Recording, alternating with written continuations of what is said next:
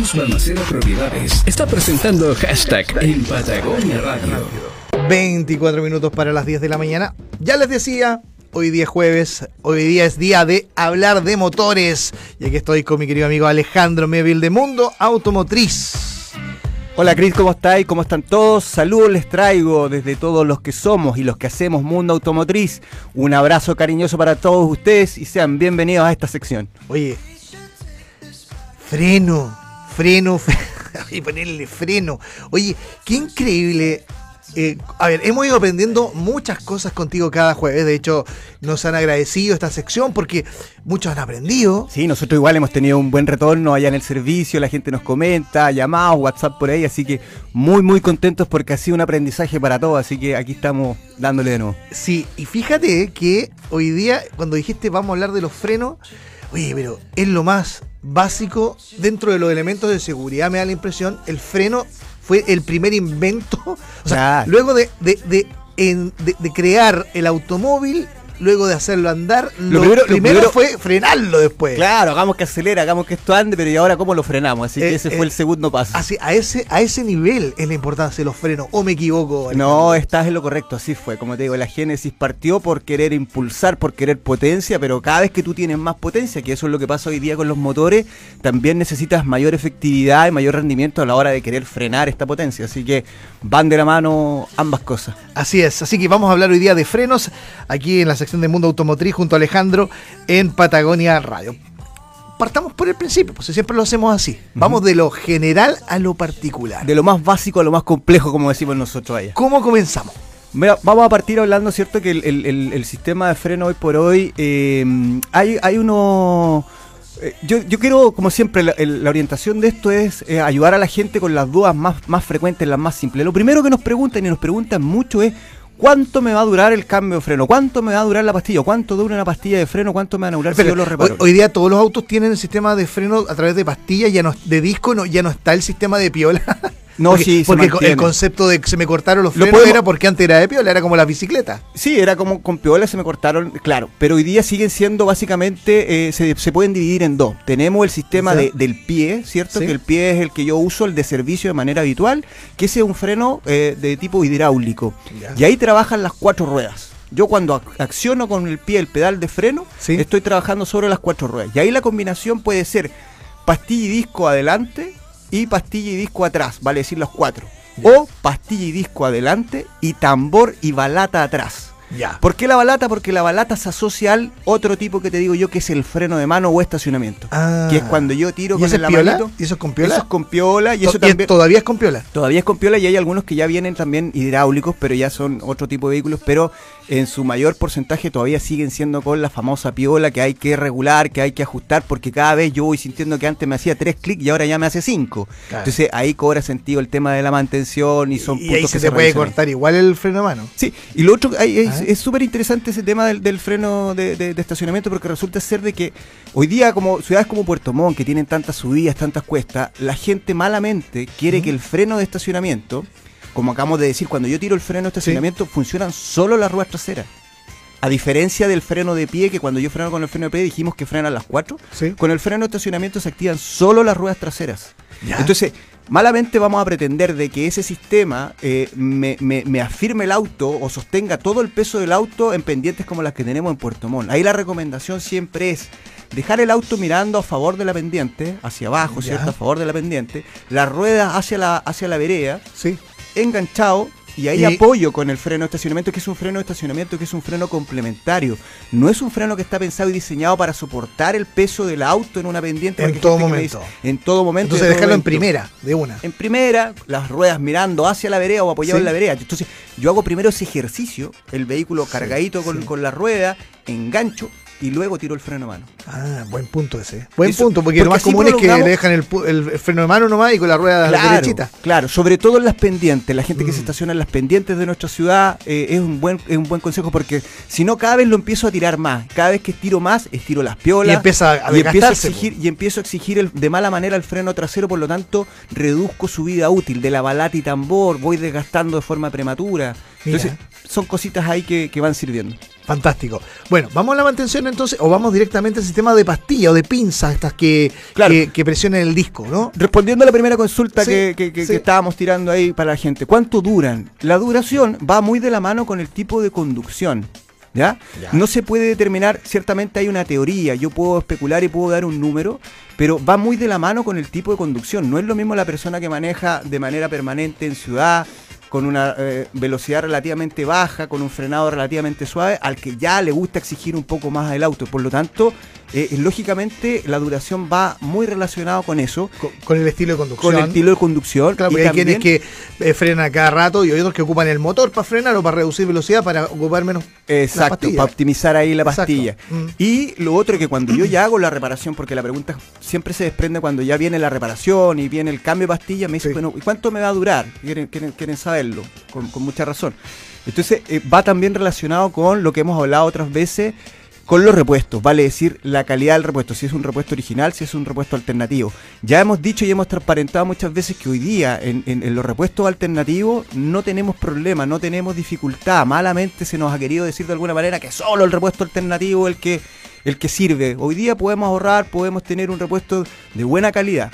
Eh, dijimos alguna vez, antiguamente teníamos la pastilla o, o el repuesto original y el alternativo. Sí. Hoy día tenemos el original y cinco repuestos alternativos, o de cinco procedencias distintas, chino, japonés, taiwanés, coreano, otro más. Entonces, ahí van las categorías y las calidades. Entonces yo tengo que preocuparme de que yo, el repuesto que voy a utilizar alternativo, qué procedencia es, cuántos han vendido, involucrar, yo siempre digo, involucrar al vendedor, porque si no el vendedor su pega es vender y te va a vender, si no tiene la primera y la segunda, te Claro. vende la tercera y la cuarta Exacto. calidad. Entonces, ahí eh, también voy a eh, tener y- el cuidado de decir Y- eh, cuánto me va a durar y Y cuánto... se siente, por ejemplo, a ver, uno compra un. Ya, cambia los frenos, ¿no? Pone pastillas nuevas, etcétera.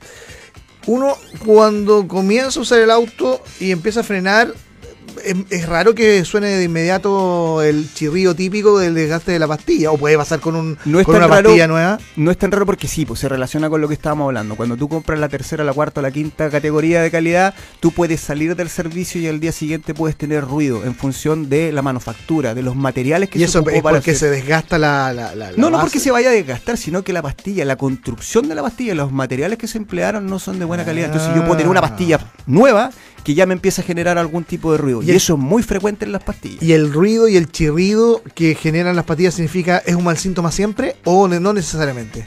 No necesariamente porque podemos, como te digo, tener una pastilla nueva que suene, pero va a ser molesto. Claro. Entonces ahí hay que tener el cuidado, claro, Ahí, una pastilla nueva sonando no, no, no, no, no va, o sea, tiene que quedar bien y sin, sin ningún tipo de ruido. Oye, vamos Entonces- con, con- Perdón. No, dale, dale. Oye, vamos con una canción Pongamos. y a la vuelta seguimos hablando de los ¿Qué vamos a frenos. escuchar? No sé, a ver, dime tú, ¿qué quieres escuchar? Aquí Sí, te- tenemos eh. sonando Commodores, una canción del 74, Machine Gun. Pero, ¿qué quieres escuchar? Lenny Kravitz puede ser, Ah, pero claro, a ver, busquemos. de inmediato, dame un segundo, estamos acá con mi querido amigo. Ah, Yo me rellenar un poquito porque tenemos que buscar el, el disco de Lenny Kravitz. Sí, Eh, eso. Vamos, vamos a hablar un poco también eh, en el próximo segmento. De acuerdo a la vibración, estábamos hablando de los ruidos, los chillidos, y a la vuelta vamos a hablar de la vibración, que es otro síntoma súper frecuente, que yo voy en mediana velocidad y ya empiezo a sentir alguna vibración y que incluso se me transmite en el pie, se me transmite en el volante, y vamos a hablar, por supuesto, de la tecnología relacionada a lo que es el ABS. Ya, entonces, quédate en Patagonia Radio. Estamos hablando junto a Alejandro Mevil de Mundo Automotriz en el hashtag de Patagonia Radio. Síguenos en redes sociales. Estás en hashtag Patagonia Radio. Stay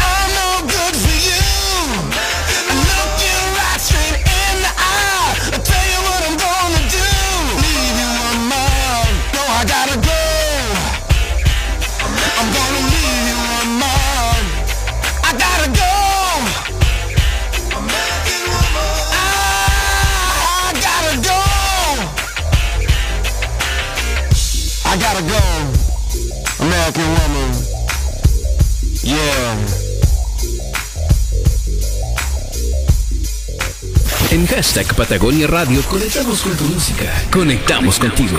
Qué bien suena esta guitarra. ¿ah? Es Thunder Pussy con Taking Care of Business. Estamos aquí con Alejandro Mevil hablando de los frenos. Oye, Alejandro, tú me hablaste acerca de la vibración en el sistema de freno. ¿Por qué es tan importante ese detalle, viejo?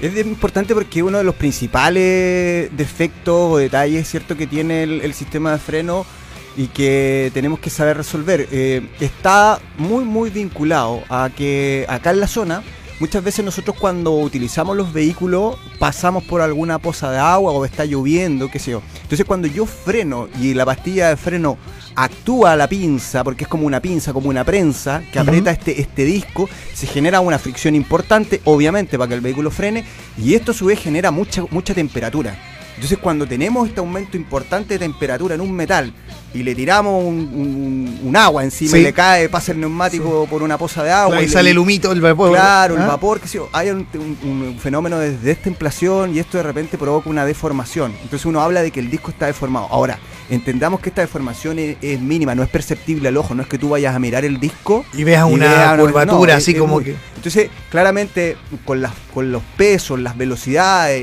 y, y- y las fuerzas que se ejercen al momento del frenado, una pequeña deformación ya incide en que yo sienta una vibración. Sobre todo se manifiesta en velocidades superiores a 50, 60 kilómetros por hora y en la mayoría de los casos cuando yo voy en carretera.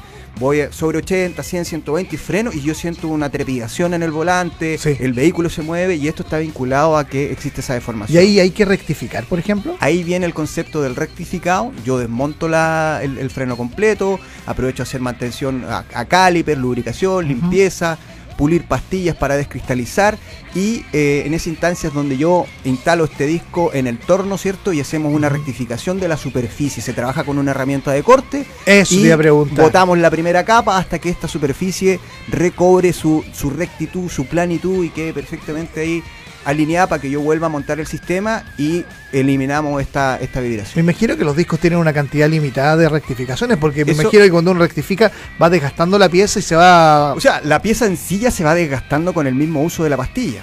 ¿Ya? ya se va formando un surco, ya se va formando un canal. Siempre es recomendable que cuando yo hago la reparación de freno y voy a cambiar Sí. pastilla, ejecute esta, esta rectificación de igual forma, aun cuando no haya vibración. Porque, porque hay miedo cuando se habla, oye, no, hay que rectificar el disco, como que todo. Siempre me, me, me ha dado esa sensación de que no es una buena instancia rectificar el disco. O sea, Por técnica- costos quizás, no sé, pero, pero sí dicen, oye, no, pucha, la rectificada es complicada. No, no, no, no lo es. Técnicamente es lo recomendado, como te digo. Pero el Luca. Eh, no, ¿Tampoco? ¿Tampoco? es una operación tan cara y ni tan. Pero sí se recomienda porque finalmente igual va a generar un ahorro. Si no tienes la vibración, ¿por qué se recomienda hacerlo? Porque como te digo, igualmente la pastilla anterior generó un desgaste, generó una pestañita en, en- en ambos extremos y en la mitad o en, la banda de, de donde frena la pastilla también se van generando como unos canales, unos surcos. Sí, sí. Entonces, ¿qué es lo que pasa? Que si yo pongo una pastilla nueva sobre eso, me va a actuar como cuchillito y me va a ir Desgastando la misma- minimizando- claro. la misma pastilla nueva le va a cortar la vida útil. Por lo tanto, la gracia es que si yo voy a hacer Claro, esa reparación, ponga un disco que esté rectificado para que esté la superficie absolutamente lisa y pueda prolongar la vida útil de la pastilla nueva que yo voy a instalar. Todos los discos son lisos. Sí. Sí, hay algunos que son que se llaman ventilados, que pueden venir perforados. Sí, que tienen unos hoyitos Unos ahí. hoyitos que son ventilación para, eh, eh, digamos, que el, el calor se pueda liberar. Y hay algunos discos que son macizos, pero esto también depende de cada, cada marca, cada